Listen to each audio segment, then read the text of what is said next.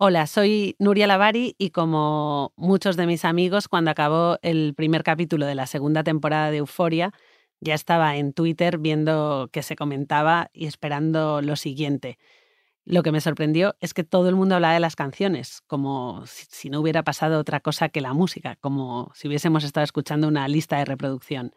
Entonces me di cuenta que, que esa música decía mucho de una generación y escribí esta columna que se titula La euforia de estar tristes.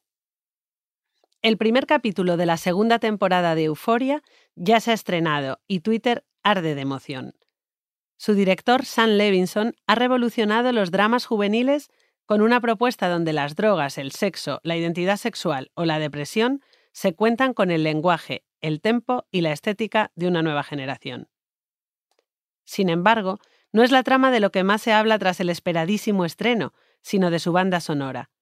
Decenas de hilos, cientos de tweets y miles de likes sobre el ritmo que mueve el alma de la juventud. Mi favorito es sin duda el de Paulo Carrasco. La música de Euforia tiene ese algo sad but hot, escribe. Triste pero caliente, como si el deseo, y por supuesto el sexo, se encendiera con la cerilla de la pena. Es verdad que la idea no es nueva. La relación entre eros y deseo ha sido siempre melancólica. El amor es amor de lo que falta, dice Sócrates en el banquete de Platón. Pero si bien no hay novedad en el sentimiento, sí lo es el hecho de que una generación lo convierta en bandera, reivindique su tristeza y la adorne con purpurina, como si fuera de hecho lo mejor que tiene. Casi parece que asomara a la cabeza un nuevo romanticismo pop convencido de que el deseo espanta la alegría y debe anidar en la carencia constante. Desde este punto de vista, nadie tendrá nunca tanta pasión como una persona joven, pues la juventud es siempre carencia. En realidad, ser joven es la ausencia de casi todo, de identidad, de estabilidad, de conquista, de dinero, de futuro.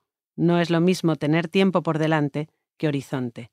Y es ahí, en la herida misma de la falta, donde emana el deseo, o eso dicen, cuanta más carencia, más potencia, incluso sexual. ¿Por qué hay en esta serie sexo hetero tan, tan, tan explícito y Rue y Jules, en cambio, hacen lo que mi abuelo pensaba que hacían las lesbianas? Besitos castos, dormir apachurraditas, dulzura, todos ellos actos muy bellos, pero diametralmente opuestos a lo que hacen el resto de personajes.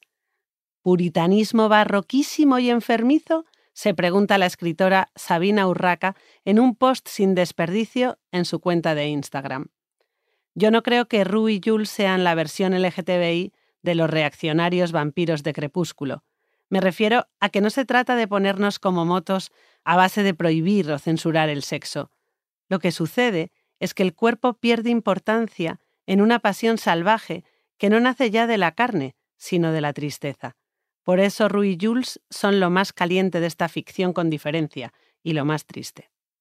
Y por eso su sexualidad es tan carencial como su amor, mientras su deseo es infinito. El problema, claro está, es que en esta clase de líbido, cuando el amor se consigue, el deseo se esfuma. Es por eso que Jules y Rue no pueden estar juntas a pesar de que nada se lo impide, salvo que si se amasen como es debido, dejarían de desearse.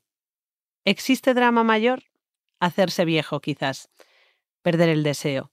Entre la pena y la nada, elijo la pena, escribió William Faulkner en Palmeras Salvajes. Y yo, que ya soy vieja, lamento que los jóvenes bailen mientras lloran lágrimas de purpurina. Quizás sea hora de superar las viejas disyuntivas y elegir el amor, el que se consuma y no te consume.